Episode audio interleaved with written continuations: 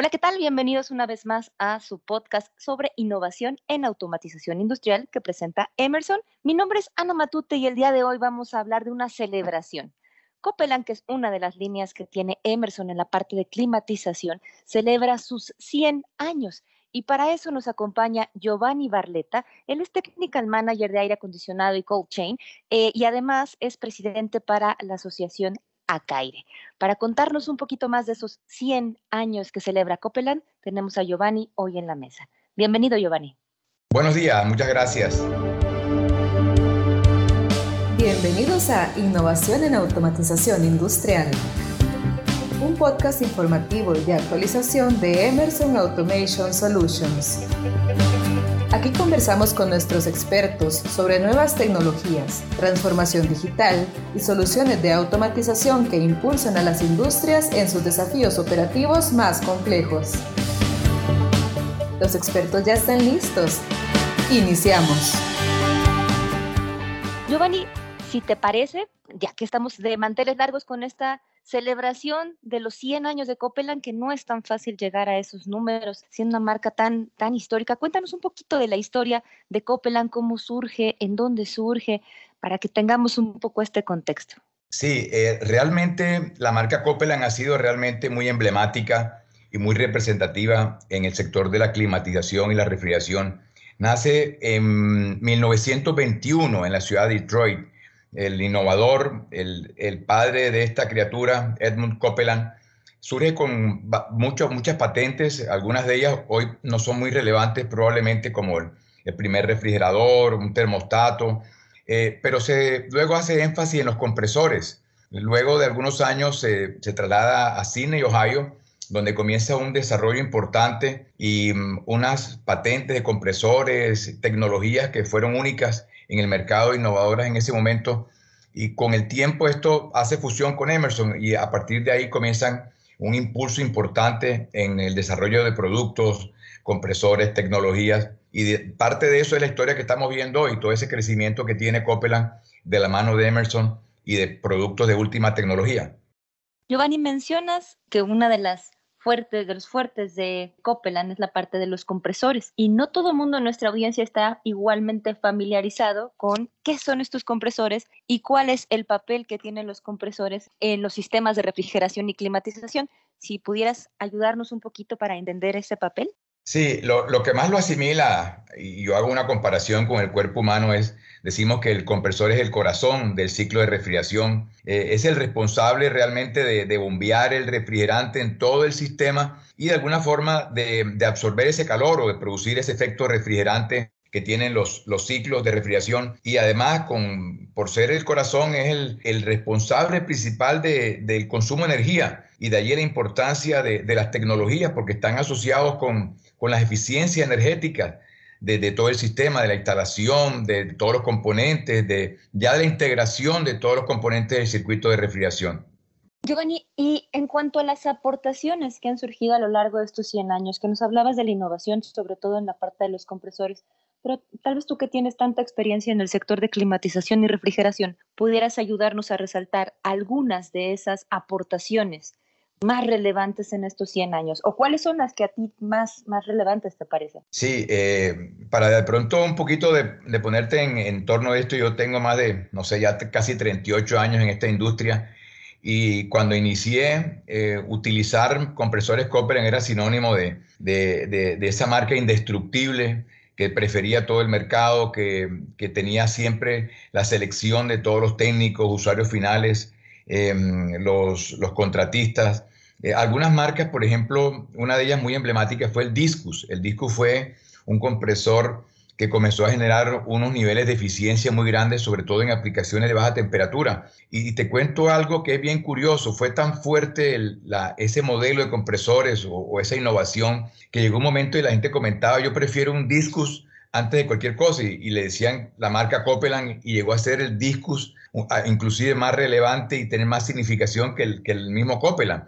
Eh, obviamente todo estaba perfectamente identificado, pero fue un desarrollo que se, mm, el nombre lo toma básicamente de un desarrollo en los platos de válvula que que una patente que no ha sido igualada por ningún fabricante en el mercado durante todos estos años. Yo creo que se fue, digamos, una, una raya en la historia, un hito, eh, eh, el discus, sobre todo en tamaños eh, importantes, en refrigeración comercial, en, en, el frío alimentario, en mataderos, todo lo que tiene que ver con, sobre todo, baja temperatura, e inclusive se llegó a utilizar en acondicionamiento de aire, en chiller, en enfriadores de líquido. Ese fue, digamos, uno de los grandes, de las grandes eh, hitos. Luego encontramos otro que también cambió la historia, por decirlo así, cuando, cuando Emerson adquiere Copeland y se hace ese desarrollo de nuevas tecnologías, surge el scroll. Y el scroll también dinamizó la eficiencia energética, comenzó a hacer una cantidad de aplicaciones, no solamente en aire acondicionado, sino en aire acondicionado, en refrigeración. Y te contara que hoy por hoy el scroll eh, se, convirtió en un producto de altísimo desempeño que hoy por hoy cubre toda la cantidad de refrigerantes, una gran gama de capacidades y, es realmente hoy uno de los, de, los, de los insignes y los orgullos de tener dos marcas tan representativas y, dos modelos y dos patentes tan importantes en el mercado. Y se escucha la pasión con la que hablas de, de Copeland tú habiendo presenciado varios de estos 100 años y esperemos que presencies muchos años aún, eh, se escucha toda la pasión y nos transmites toda esa energía de la innovación que tiene la línea de Copeland. Y en ese sentido yo quisiera preguntarte, Giovanni, también desde tu perspectiva, ¿Qué visualizas en estas nuevas tendencias, en la coyuntura del mercado? ¿Hacia dónde crees tú que se va a mover Copeland en los siguientes años? ¿Qué retos vienen hacia adelante? Sí, em, eh, Copeland ha sido un referente. De hecho, nos, toca recibir muchas consultas de usuarios finales, de cadenas de supermercados, del gobierno, y nos hemos llegado a ser un referente en el mercado de, cuál es el nuevo refrigerante, hacia dónde va la tecnología. Y como hemos marcado esas líneas tan importantes y esos, esos hitos históricos, em, el tema de tener refrigerantes y soluciones de bajo impacto ambiental tiene que ver con dos cosas, con la eficiencia del compresor y con los refrigerantes que están involucrados en el circuito de refrigeración. Eh, hacia futuro, por ejemplo, es importante resaltar todas las inversiones que ha hecho Copeland en su planta, ese laboratorio de 110 mil metros cuadrados, pies cuadrados, disculpa, eh, para desarrollo de nuevos refrigerantes, nuevas tecnologías, nos pone, digamos, al, en la punta de, la pirámide para estar mirando hacia un futuro donde los desafíos de cambio climático, eh, eficiencia energética, bajos niveles de ruido, equipos compactos. Y, lo que está haciendo Copeland hoy por hoy creo que va a marcar nuevamente unos, unas líneas importantes en todas las transiciones de refrigerantes tradicionales que, que veníamos utilizando hace 20 años o 10 años hacia lo que se viene. Entonces, es, esa, esas inversiones tan representativas que han hecho a nivel de investigación, creo que va a marcar eh, productos que van a estar en el mercado eh, generando unos nuevos cambios tecnológicos muy importantes, electrónica, conectividad, la posibilidad de tener integración de sistemas. Todo eso creo que está de la mano en nuevas tecnologías, nuevos refrigerantes, refrigerantes naturales, eh, refrigerantes con bajo impacto ambiental, bajo GWP. Todo eso es lo que se nos viene en los próximos años. Tienes toda la razón, Giovanni, me gusta mucho cómo lo planteas. Finalmente no solamente se trata de tener una línea bien posicionada, como es el caso de Copeland, sino también estarse adaptando a las nuevas tendencias del mercado y viene muy fuerte todo el tema de sustentabilidad, por ejemplo, que ya lo mencionabas y la visión de Copeland al respecto y toda esta tendencia de optimización energética, de bajar la huella de carbono, etcétera. Entonces es un gusto escuchar que líneas tan reconocidas como Copeland, respaldadas por marcas como es Emerson, tienen esta parte en la, en la mira para los siguientes años y que estar, seguramente estaremos viendo nuevas innovaciones y cómo se va reinventando a sí misma la línea de Copeland. Giovanni, preguntándote un poquito más de los mercados de Latinoamérica. ¿Cómo ha sido la relación de la marca en el mercado de Latinoamérica? ¿En dónde la encontramos? ¿Cuáles son los usuarios finales? Cuéntanos un poco en ese sentido, ¿cómo se ve Copeland en la región latinoamericana? Sí, eh, yo tengo, he tenido la fortuna y el honor de representar a, esta marca, a, a Copeland y Emerson, eh, en la región andina, Caribe y Centroamérica. Esos son algo más de 10, 12, tal vez 14 países.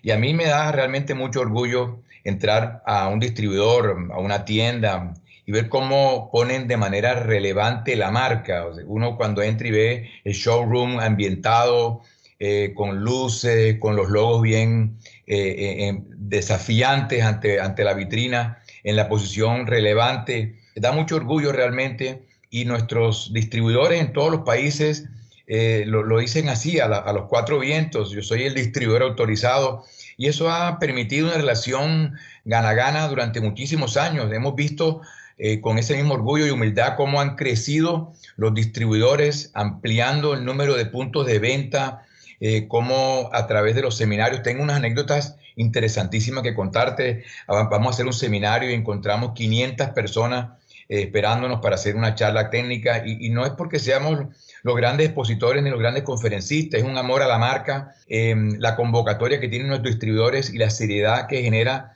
cuando estamos hablando de temas técnicos y, de, y mostrando el producto. Eso genera a su vez un, seguimiento y una devoción por, por esto que se hace. Entonces uno realmente se pone, se, electriza cuando ve eh, las camisetas, las gorras, el merchandising y todo esto detrás de una marca, ve increíble. Eh, la gente se pelea una gorrita, un esfero, em, la manera como, como los productos entran en el mercado y se prefieren. Eh, creo que nos ha, nos ha permitido crecer en el mercado y no solamente a nivel de distribuidores, nos toca visitar usuarios finales, eh, las citas se consiguen muy fácilmente, nos dan acceso a toda la información, a toda su planta, para, para, recibir de nosotros consejos, buenas prácticas o simplemente para mostrarnos su instalación, como, como, como a ver cómo se han perpetuado en el tiempo y cómo se han mantenido en el tiempo a pesar de muchas repotenciaciones que cambian otros componentes, que cambian otras piezas que han llegado a la obsolescencia el compresor sigue siendo el, pilar de toda la instalación frigorífica. Eso creo que a nosotros que estamos en esta área técnica nos da mucha satisfacción cómo se le da ese cuidado y cómo se le, tiene ese cariño al producto, a la marca y, cómo sobrevive en el tiempo, cómo, cómo el cliente prefiere a veces repotenciarlo o reconstruirlo o invertirlo un poco más porque sabe que tiene muchos, más, muchos años más de, de, un servicio estable y, componentes que siempre van a estar en el mercado, no entran en obsolescencia, eh, no descontinuamos cosas fácilmente, a no ser que ya sean demasiado, demasiado eh, antiguas, pero realmente nuestros productos tienen una permanencia en el mercado por muchísimos años y eso a la gente le da mucha confianza, no estamos improvisando. Entonces eso nos ha permitido entrar en los mercados y crecer con los distribuidores, usuarios finales, eh, fabricantes. Entonces tenemos esos tres canales que, que nos han dado un buen posicionamiento. Giovanni, déjame felicitarte porque todo ese posicionamiento del que hablas en la región de Latinoamérica, claro, no solamente es tecnología robusta que claramente tiene Copeland, sino también es esta parte del factor humano, de los especialistas que acompañan esa tecnología. Entonces yo hago extensiva esa felicitación a la marca, a la tecnología que desarrolla Copeland, pero también a cada uno de ustedes, a ti en lo particular, Giovanni, y a todo el equipo en la región de Latinoamérica, porque gracias a ese factor humano también es que la línea es lo que hoy es y celebra su 100 aniversario. Muchísimas gracias por acompañarnos en esta ocasión, Giovanni. Gracias a toda nuestra audiencia por escucharnos una vez más en este podcast sobre innovación en automatización industrial.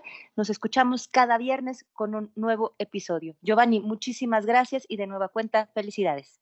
Gracias, gracias a ustedes por la oportunidad.